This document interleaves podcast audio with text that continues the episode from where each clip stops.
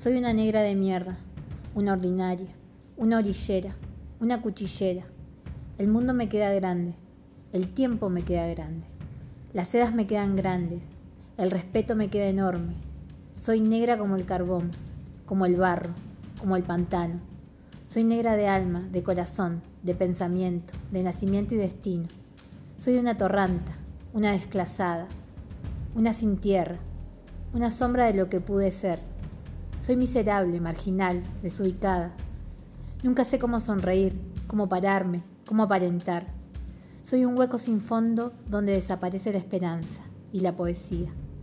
Soy un paso al borde del precipicio y el espíritu me pende de un hilo. Cuando llego a un lugar, todos se retiran y como buena negra que soy, me arrimo al fuego y relumbro, con el fulgor inusitado como una trampa, como si el mismo mal se depositara en mis destellos.